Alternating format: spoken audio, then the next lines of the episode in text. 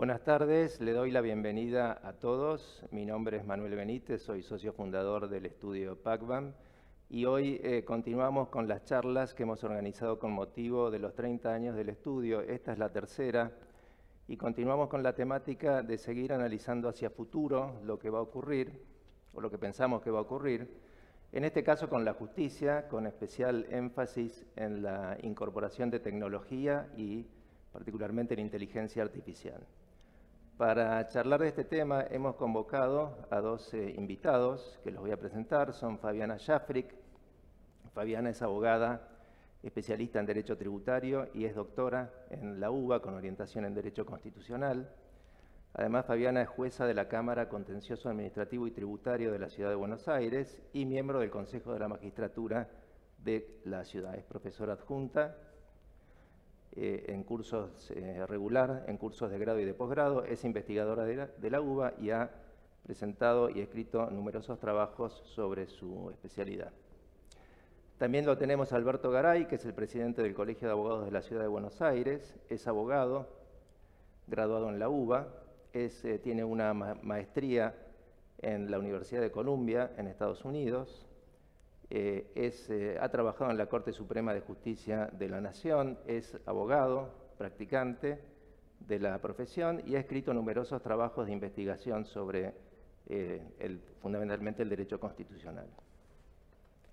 Bueno, cuando hablamos de la incorporación de tecnología a la justicia, yo creo que nos estamos refiriendo a tres planos distintos.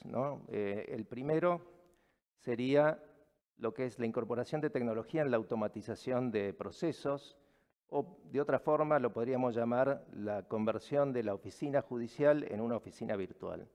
Y esto es lo que estamos viendo que está sucediendo a través de distintos, eh, distintas incorporaciones por ejemplo, la presentación electrónica de escritos, la firma digital, el sistema de consultas web a través de eh, en la justicia nacional. Ese sería el, primer aspecto que seguramente es el que más rápido se está desarrollando. Después tenemos otra función que sería la tecnología como auxiliar de la justicia, y esto también lo estamos viendo fundamentalmente a través de los sistemas de búsqueda de jurisprudencia que ya existen desde hace muchos años. Yo recuerdo que cuando trabajé en Estados Unidos en el año 87 ya había allí sistemas de búsqueda de jurisprudencia. Eh, en nuestro país tardaron un poquito más en llegar, pero hoy están instalados. Todos tenemos acceso a ellos. Y una tercera función que sería la inteligencia artificial, que es la realización de funciones típicamente humanas por parte de computadoras a través de algoritmos, eh, sobre todo basados en sistemas predictivos, que en cierta medida sustituirían la función humana, en particular la función del juez. Este aspecto es seguramente el que más polémicas y dudas eh, podría generar. Pero bueno, empezando con nuestros panelistas, yo le preguntaría a Fabiana que nos cuente cómo está trabajando la justicia de la Ciudad de Buenos Aires en este tema. Bueno, muchísimas gracias. Eh, es un honor estar, eh, estar acá hablando de estos temas. Eh, agradezco bueno, a Manuel, a los socios del estudio, felicitándolos por los 30 años del estudio y también un honor estar acá con el doctor Garay. la propuesta de hablar de estos temas puso en perspectiva lo que el Poder Judicial de la ciudad tuvo que eh, atravesar eh, durante la pandemia y también eh, me ayudó a reflexionar, a ir un poco más allá en esta propuesta que presenta Manuel de hablar de la inteligencia artificial, para poder poner en contexto la situación del Poder Judicial de la ciudad, quería referirme a tres ejes. Eh, ver un poco cuál era la relación de nuestro Poder Judicial con las eh, TICs y eh, en un segundo momento hablar cómo impactaron estas tecnologías en la legislación procedimental vigente y otro último aspecto es cómo fue, cómo repercutió efectivamente en el trabajo del Poder Judicial en época de pandemia. en el plano de la ciudad cabe señalar que nuestro ingreso al expediente judicial electrónico era paulatino, estaba eh, programado para ingresar, para irse despapelizando la justicia eh, de modo gradual. De hecho, eh, al momento de la pandemia, convivía, la, realidad era la existencia del expediente papel, el uso por parte del Poder Judicial del área jurisdiccional del sistema que denominamos eje, que es expediente judicial electrónico, y eh, la eh, presencia activa de los profesionales en los eh, tribunales. Otra aclaración que cabe hacer es que en el Poder Judicial de la ciudad, cada rama del Poder Judicial desarrolló su propio sistema informático. Por ejemplo, las áreas del Ministerio Público, eh, en las áreas del Ministerio Público, la defensa desarrolló un sistema que se llama CADE, la Fiscalía un sistema que se llama Kiwi, eh, la asesoría tutelar, el Yurix y el Tribunal Superior de Justicia también tiene su propio desarrollo. Eh, cuando ocurre la pandemia, tuvimos que acelerar el proceso de eh, vivir y de hacer vivir la justicia a través del sistema eh, electrónico eh, y para ello lo primero que hubo que hacer es dotar al personal y a los funcionarios que no tenían equipos de computación en su casa de puestos de trabajo, trasladar los puestos de trabajo de los juzgados a eh, los ámbitos, eh, al ámbito de su hogar. Y eh, a la vez que se estaba esto desarrollando, también preparar el sistema electrónico para poder seguir prestando el servicio de justicia. Entonces, eh, lo que, en lo que se trabajó fue en desarrollar el acceso privado de cada empleado, cada funcionario, cada magistrado al sistema eh, judicial electrónico. Eh, se habilitaron nuevas funcionalidades en el portal del litigante para que los abogados pudieran interactuar con el sistema judicial electrónico. Eh, se desarrolló una mesa de entrada virtual para consultas virtuales de los profesionales al área jurisdiccional. Cuando las condiciones sanitarias lo permitieron, también eh, se eh, diseñó, fue un diseño de, de, la parte informática del Consejo, un sistema de turnos digital que en forma ordenada permitiera, eh, que eh, permitía sacar eh, turnos para ir en forma presencial a los edificios del tribunal. También se trabajó mucho entre, en la interoperabilidad de estos diferentes sistemas que existen en el Poder Judicial de la ciudad a fines del año pasado, como política del Consejo de la Magistratura, comenzó el proceso de digitalización de todos los expedientes en trámite en el Poder Judicial. Eh, hasta acá eh, parte un resumen de algunos esfuerzos que hicimos eh, durante la pandemia. ¿Cuál era la duda que se planteaba en este contexto? era si el procedimiento legal resistía todos estos cambios que estábamos eh, realizando para poder seguir funcionando. de hecho, nosotros tenemos un espacio que fue creado a instancias de la Secretaría de Innovación del Consejo de la Magistratura, donde interactúan eh, los proveedores del sistema informático, nuestra parte informática, eh, la presidencia de la Cámara, jueces de primera instancia y también los consejeros jueces. Y ahí discutimos si las propuestas de reforma al sistema digital, eh, primero, eh, facilitarían el trabajo, eh, después eh, los actores cuyos roles corresponden analizan si la propuesta es viable desde el punto de vista económico, factible tecnológicamente y también se analiza si puede ser, puede caber dentro de nuestros procedimientos legales. y este, este espacio se mantiene y regularmente es convocado.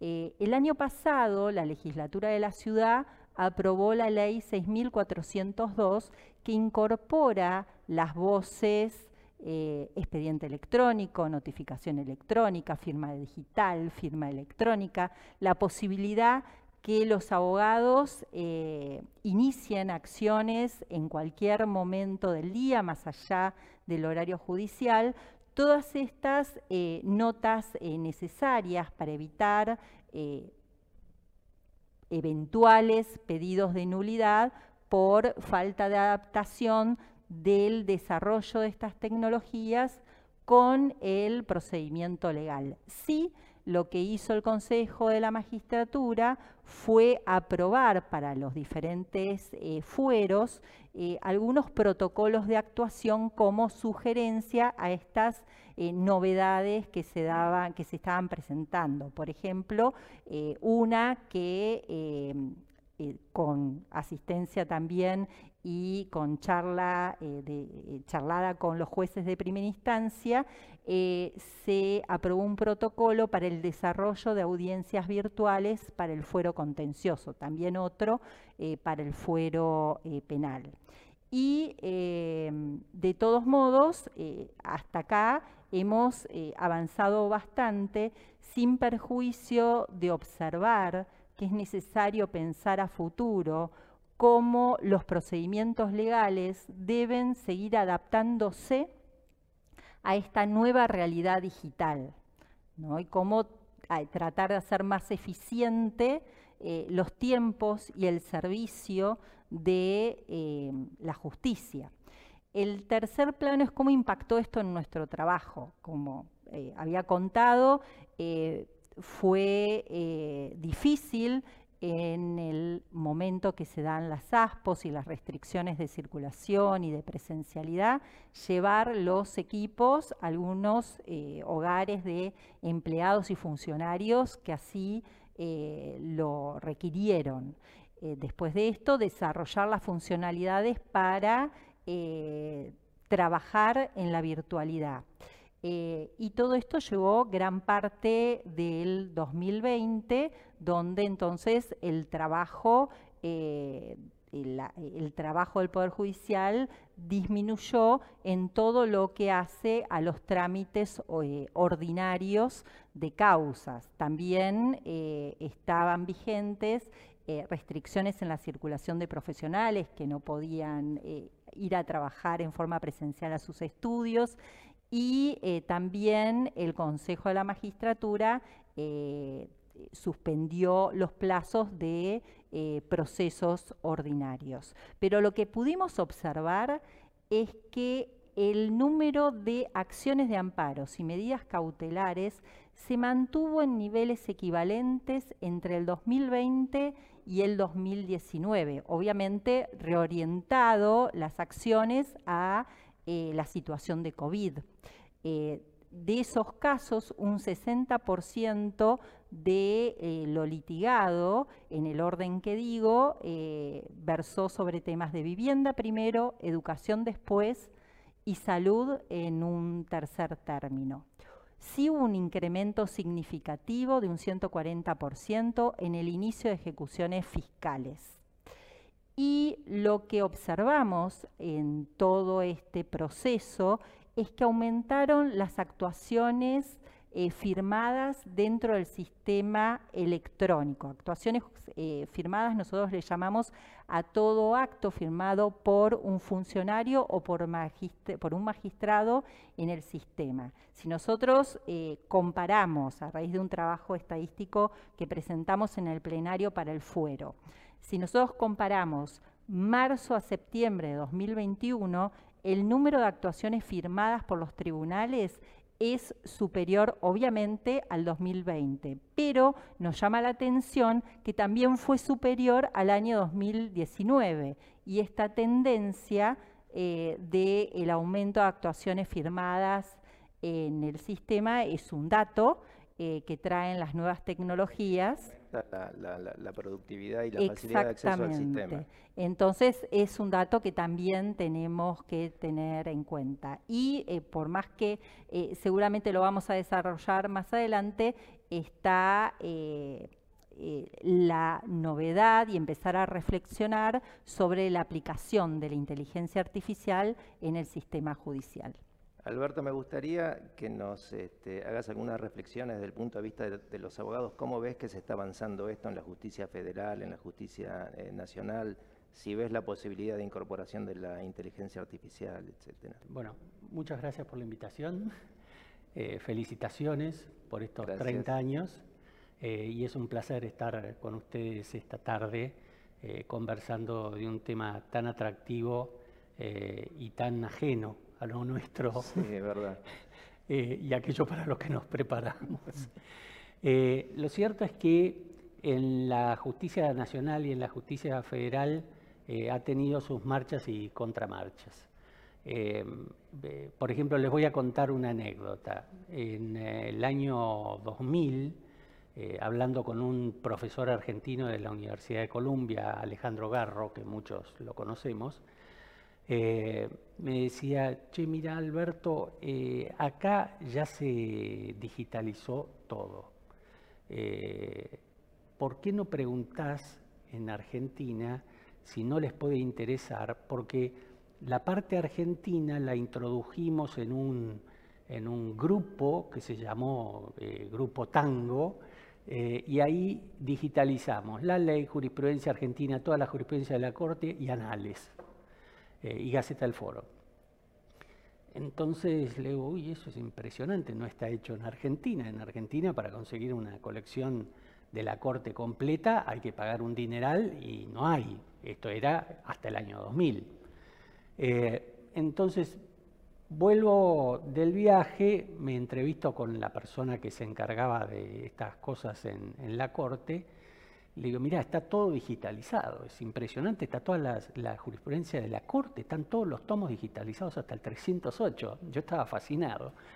Eh, porque el hecho de poder tener toda la jurisprudencia de la Corte al alcance de los dedos no existía. Y me mira así y me dice, ¿y te parece? Entonces le digo, ¿cómo te parece?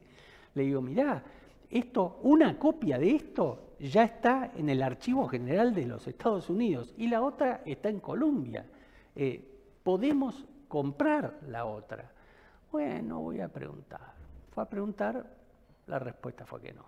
Cuando se va a esa corte y viene la siguiente, vuelvo a la carga con nuevas autoridades y le digo a una de las personas encargadas de esto, le digo, ¿por qué no hablas con la secretaria existe esta posibilidad, está ahí. Eh, solo tenemos que decir si quiero. Eh, bueno, llevó unos meses, me dice, me interesa. Eh, conectarnos, podés conectarnos con el bibliotecario, de les doy todos los datos, se conectan con el bibliotecario de Columbia, pasan el presupuesto y el presupuesto para lo que era, era recible porque salió 8 mil dólares. Eh, toda la digitalización. La Corte, después de un año, juntó los 8 mil dólares, compró esa digitalización y a los dos años ya tenía toda la jurisprudencia de la Corte, lo cual a nosotros los abogados nos y a los tribunales también, también. nos cambió la vida realmente. Poder tener en la computadora acceso a toda la jurisprudencia de la Corte la Corte tenía un muy buen índice de voces, muy completo índice de voces que había formado y Masí Rey cuando habían sido secretarios, con lo cual el sistema funcionaba bastante bien. hoy podría decirse que está bastante atrasado porque tiene 20 años prácticamente y en 20 años ha pasado de todo. Eh, las voces, la forma de búsqueda es lenta y es incompleta, pero realmente el avance que hubo fue impresionante. Eh, internamente, el Poder Judicial Nacional se maneja con un sistema Lex 100, creo que se llama, que es como, qué sé yo, como ir en un Ford de 1950 hoy. Eh, es muy lento, engorroso, hay cosas que no se pueden hacer eh, si bien en las conversaciones que he tenido, creo que en breve vamos a tener novedades de que eso va a cambiar. Mm. Eh, entonces, eh, ¿va a ser un problema? Va a ser un problema, actualmente en algunos sentidos lo es. Porque, por ejemplo, la Corte, son cinco jueces de la Corte, pero hay más de 250 secretarios letrados. obviamente, todo lo que es informatización acelera mucho los procedimientos y eh, reduce los pasos, con lo cual es mucha gente para un trabajo que en parte lo va a estar haciendo eh, la, informática. Es decir, que va a encontrar resistencias. Eh, y desde ya esto tiene que tener apoyo legislativo que a mi modo de ver lo más práctico es hacer lo que hacen los norteamericanos a nivel federal y en algunos estados también, que es delegar en las cabezas de los poderes judiciales la regulación procesal, que en nuestro caso se podría hacer por uno o dos años, y cada tanto ir revisando esas regulaciones, digamos, judiciales del procedimiento legal, aprobándolas judicialmente, extendiendo por uno o dos años más esa posibilidad de delegación. Eh, no veo inconvenientes en que eso pudiera delegarse, menos hoy día, con, la regulación del 76 de la Constitución. Creo que se lo puede hacer en ese sentido. Y creo que eso le permitiría al propio Poder Judicial no estar teniendo que depender de que la legislatura realmente se interese en el tema, actúe cuando tiene que actuar y no venga muchas veces después de los hechos. Eh, con lo cual creo que eh, es mucho más interesante lo que tenemos por delante que lo que pasó. Eh, la realidad pasa demasiado rápido. Si pensamos cómo trabajamos en los 90, cómo trabajamos hoy, es radicalmente diferente. Eh, fax, las, máquinas de escribir electrónicas, las eléctricas antes. Es verdad, es verdad. Y estamos donde estamos. Creo que los cambios que, que se van a producir van a ser muy importantes y se van a producir por lo que estoy escuchando. Sí, yo eh, por lo que veo, coincido con ustedes, se está implementando las dos primeras fases de lo que yo decía al principio, ¿no? lo que sería automatización de procesos, conversión de la oficina judicial en una oficina eh, digital a distancia y los programas que eh, son auxiliares de la justicia, como también de los abogados, la búsqueda de jurisprudencia, sistematización de casos, etcétera. Pero todavía estamos eh, en, los principios de la aplicación de la inteligencia artificial, cosa que genera un grave problema porque eh, los sistemas de inteligencia artificial se basan en bases de datos que analizan datos y después sacan una conclusión sobre la base de algoritmos. Y obviamente para aplicar un sistema de este tipo es necesario tener los datos, con lo cual parecería que un primer dato es que esto se podría aplicar a eh, litigios masivos, en el sentido de que haya una gran cantidad de litigios iguales y que tengan poca conflictividad en cuanto a las disputas de los hechos y del derecho, ¿no? Este, con lo cual sería una aplicación inicialmente bastante limitada, por ejemplo, a una declaratoria de herederos, o vos me hablabas, Fabiana, de ejecuciones fiscales, donde una ejecución fiscal donde no hay excepciones sí podría empezar a tramitarse por esta vía. ¿no? ¿En qué tipo de procesos les parece que esto, que esto podría aplicar? Mira, em, eh, en el caso, eh, pensando un poco eh, cómo aplicar la inteligencia artificial a los procesos judiciales, porque hasta ahora lo que conocemos es un interesante proyecto, proyecto que tiene ejecución y que se sigue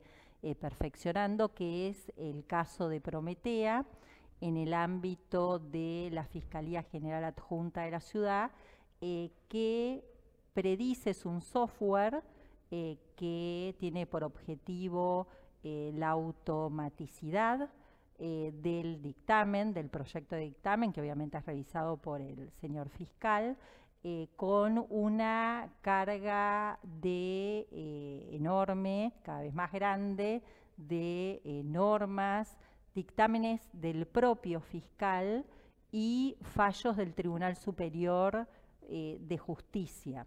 Entonces, con esos, eh, con, también con elementos relevantes que la gente de la Fiscalía detectó, los ayudan a predecir los dictámenes del fiscal en tareas que consideran rutinarias, reiterativas, eh, pero eh, acá hay dos temas a destacar que obviamente esto eh, va a seguir evolucionando que esto es preparado, fue pensado para la decisión de un magistrado. Esto traspolado a toda la justicia es mucho más complejo y además la Fiscalía no hace valoración de hecho y prueba, cosa que también es muy complejo de predecir. Eh, nosotros en el fuero contencioso administrativo y tributario y ahora de relaciones de consumo, eh, nuestra mayor cantidad de trabajo pasa por las ejecuciones fiscales masivas que inicia la administración tributaria año tras año. Y en todo ese universo de expedientes que se inician, hay un primer acto procesal que cuando está identificado el demandado, está denunciado el domicilio fiscal eh, del demandado, eh, está la boleta de deuda, cosa que la boleta de deuda electrónica también es otro capítulo, ha dado lugar también a algunos pronunciamientos judiciales eh, ya en la ciudad. entonces, cuando tenemos esos datos, el primer acto consecuencia necesario es el auto que eh, intima de pago y que eh, traba el embargo. Entonces, eso es un acto que se da eh, en casi todas las ejecuciones. Eso es un, obviamente, previa revisión, es un aspecto que puede ser automatizable. ahora bien, una vez que se da traslado de ese primer auto, eh, que es notificado, que en eso también se está trabajando bastante en la ciudad para ayudar a automatizar la notificación. Pero bueno, es al domicilio real, el oficial notificador sigue yendo eh, al domicilio como primer eh, contacto con el demandado. Cuando son notificados, yo creo, habría que chequearlo, pero la intuición de 20 años de justicia es que eh, gran parte de esos procesos, en gran parte de esos procesos, los demandados no se presentan a oponer excepciones en el plazo de cinco días. Y ahí eh, el acto subsiguiente en el sistema papel a pedido de parte o por impulso del tribunal, lo que sigue es la sentencia de transirremate. Ese es otro aspecto que, no eh, tiene eh, mucho trabajo humano, que también puede pensarse en aplicarse estos sistemas predictivos. Por ejemplo, en la experiencia de Prometea en la Corte Constitucional Colombiana, lo que hacen es eh, seleccionar los casos sobre derecho a la salud que ingresan a la Corte Constitucional para que la Corte les dé eh, preeminencia y los pueda tratar primero. Y la Corte Interamericana de Derechos Humanos usa inteligencia artificial para practicar eh, notificaciones. Eh, me disgrego un momento. Hace unos años la ciudad empezó a utilizar para la traba de embargos el sistema SOG, el sistema de oficios judiciales, donde la traba de embargo se comunica informáticamente al Banco Central, el, Banco Central eh, manda la orden a las entidades financieras, la que tiene fondo es la que eh, traba el embargo efectivamente, es decir, toda esa actividad que antes llevaba días y semanas de llevar el oficio del confronte, que si el oficio era al Banco Central o a la entidad financiera, eh, todo eso ahora se ha abreviado muchísimo eh, la, traba eh, del embargo efectivo.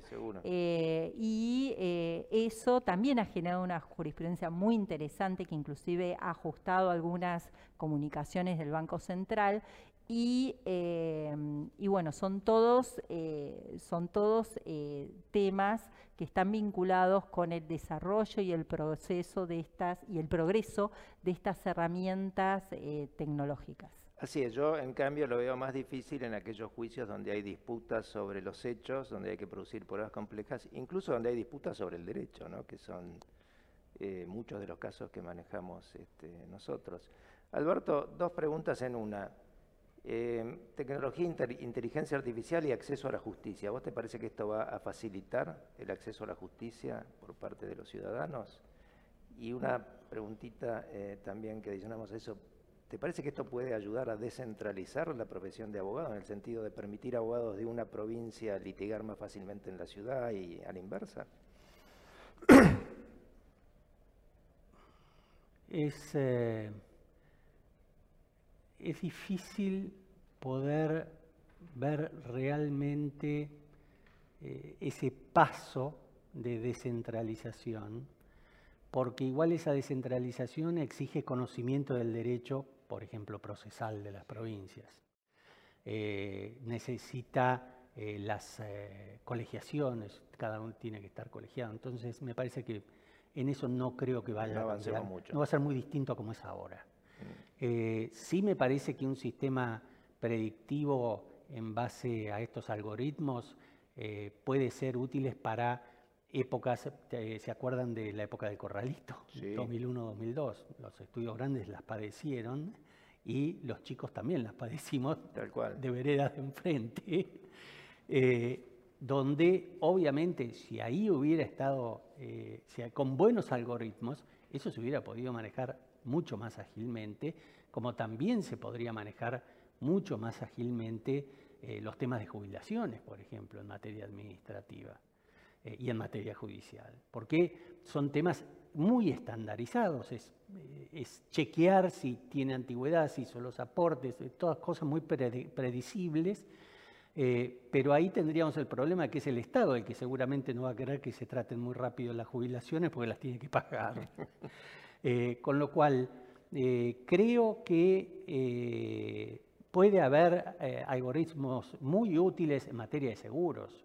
En materia de seguros, la gente que hace seguros en masa, aquellos que son abogados de, de, seguros, de compañías de seguros, pueden tener no solo una predicción de lo que pueden ser las sentencias en los determinados casos, sino hasta persecución de los testigos falsos, por ejemplo. Este testigo que aparece en este caso, en este caso, en este otro caso, que son todas cosas que pasan. Eh, y hay algunos que ya lo han probado. Y, la primera pregunta no me acuerdo si la contesté. ¿Sí va a facilitar el acceso a la justicia? Eh, en algunas áreas sí y en otras no. es decir, donde eh, hoy en los niveles más bajos, por ejemplo, no creo que esto vaya a facilitar el acceso a la justicia. Es decir, los casos de las mujeres golpeadas, los casos de los chicos abandonados, los casos de, eh, penales también que pueden ocurrir, eh, no, puedo imaginar de qué manera podría eh, agilizarse en la tramitación, en el acceso a la justicia. Sí, mm. quizás en la decisión final, para evitar grandes contradicciones, pero, pero no sé, en, el, en el acceso. Bueno, y una pregunta que nos hacemos todos los abogados es, bueno, ¿cuáles son los límites ¿no? en la aplicación de la tecnología y la inteligencia artificial, teniendo en cuenta nuestro particular sistema este, legal y constitucional? ¿no? Entonces me imagino, bueno, principios como inmediación, acceso personal al tribunal, la garantía del juez natural, procesos orales, juicios por jurados, este, garantía del debido proceso, etcétera, ¿no? ¿Cómo, ¿Cómo, lo ven, lo visualizan ustedes? Eh, bueno, es una pregunta muy interesante. Hasta ahora eh, podemos ver cómo eh, las TIC han profundizado y han acortado los tiempos en los, en los trámites judiciales con algunas cuestiones que tienen que ser pensadas en pos de mejorar y que estas tecnologías ayuden a mejorar el servicio de justicia. con respecto de los límites, eh, primero, eh, en la aplicación de estas eh, tecnologías y en particular de la inteligencia artificial, hay que detectar cuáles son las tareas sencillas, reiterativas, metódicas, donde pueden aplicarse. pero ahí, con lo que decía Manuel, donde empieza a jugar la inmediación, que es una eh, es un aspecto central de la actividad del juez, eh, la inteligencia artificial eh, tiene sus límites. Ya la inmediación del juez al proceso en el mundo papel, presencial, tangible, ya es complejo, es un tema complejo y difícil. creo que en esta en la aparición de esta justicia digital, eh, no hay que eh, perder eh, del dominio humano el, el, manejo de la inmediación. Por ejemplo, en el fuero contencioso administrativo, algo que se está discutiendo y que ha dividido las aguas en el pensamiento de los jueces es si las audiencias de testigos pueden eh, hacerse de modo virtual, porque no hay control del, digamos, del aspecto judicial en cómo se desarrolla eh, la audiencia. ¿no? La responsabilidad en la ponderación, en el razonamiento eh, de los hechos y la prueba, eh, en resguardo de las garantías constitucionales siempre tiene que ser una actividad humana. Las tecnologías que cada vez se van a ir desarrollando más y bienvenidas sean para, para poder afrontar los cambios que, vienen y que son indefectibles, tienen que ayudar a humanizar la justicia, ayudar a hacer más eficiente la justicia, pero no puedo eh, dejar de pensar en que no es posible considerar que la computadora puede llevar a resolver cuestiones que son esencialmente humanas. Alberto, ¿algún comentario? Me acuerdo de un eh, pasaje del Tractatus Logicus Philosophicus de Ludwig Wittgenstein, eh, donde termina em, desechando una pregunta que se hacían los filósofos eh, acerca de si podía uno determinar cuáles eran los límites del pensamiento.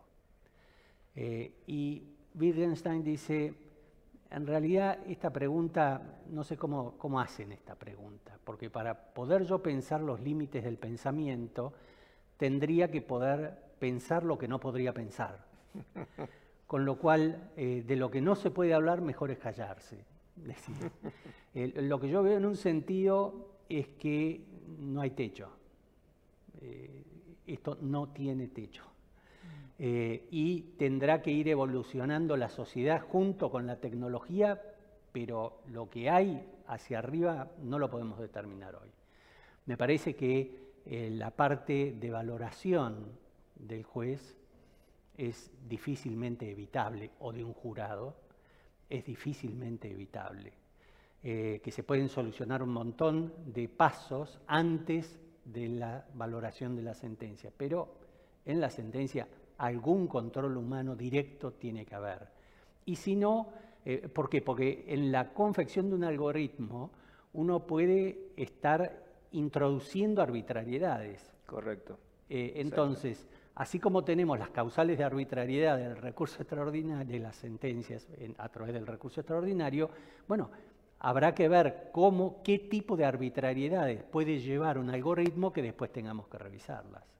Exactamente. Recuerdo que hay un sistema, COMPAS, que se usa en Estados Unidos, en algunos estados, sobre, eh, que es un sistema que establece o que trata de predecir qué posibilidades de reincidencia tiene un condenado, que precisamente fue impugnado sobre la base de que podía estar direccionado y los abogados no tenían acceso a controlar cómo se construían los algoritmos. ¿no? Cosa que en el sistema Prometeo no ocurre porque es público y está mm, abierto al control de todo el mundo. Bueno, con esto terminamos, ya estamos eh, en el tiempo asignado para esta charla. De nuevo les agradezco a Fabiana y Alberto haber participado en, en esta tarde y los invito a todos a presenciar la próxima charla que será dentro de dos semanas. Estará a cargo de Alan Artsen y se va a referir al cliente del futuro. Muchas gracias. Muchas, Muchas gracias.